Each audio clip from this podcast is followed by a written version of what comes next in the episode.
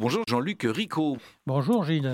Jean-Luc, vous êtes administrateur au niveau national d'une association pour l'inclusion des personnes LGBT+.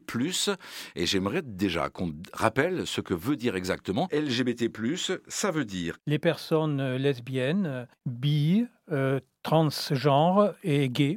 Et plus, ce sont évidemment euh, des, des, des, nouvelles façons d'aborder la vie affective et sexuelle. Euh, l'aspect plus, c'est pour montrer une ouverture. On n'est pas que entre lesbiennes et gays, entre nous, et euh, on est très ouvert. Tout à fait, puisqu'on on, voit, entre autres parmi la jeunesse, des mouvements de jeunes gens qui se disent fluides et qui ne cherchent pas à avoir une identification obligatoirement liée au sexe ou au genre.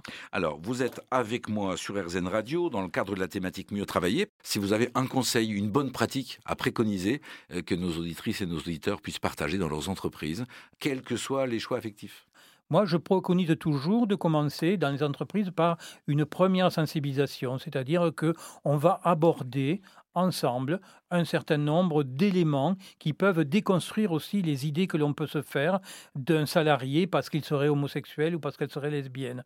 Euh, un salarié homosexuel n'est pas obligatoirement efféminé et une femme lesbienne n'est pas obligatoirement une femme masculine. Voilà, on peut commencer à déconstruire les choses et puis faire comprendre aussi à travers ce premier message qu'on ne peut pas se passer des talents et que si on a entre 7, 8 ou 10% de ces salariés qui sont LGBT, si ces gens ne travaillent pas bien parce qu'ils sont mal, parce qu'on n'a pas été capable de garantir leurs conditions de travail, on perd sacrément en efficacité, en puissance de travail. Bonne nouvelle, il existe une association, l'autre cercle, euh, qui accompagne les entreprises et les organisations pour justement accueillir au mieux et euh, considérer, apprécier chaque femme et chaque homme de, son, de ses effectifs de la même manière, quelles que soient ses préférences affectives. Merci à vous Jean-Luc, je rappelle votre site l'autrecercle.org. Merci à vous Jean-Luc. Merci Gilles.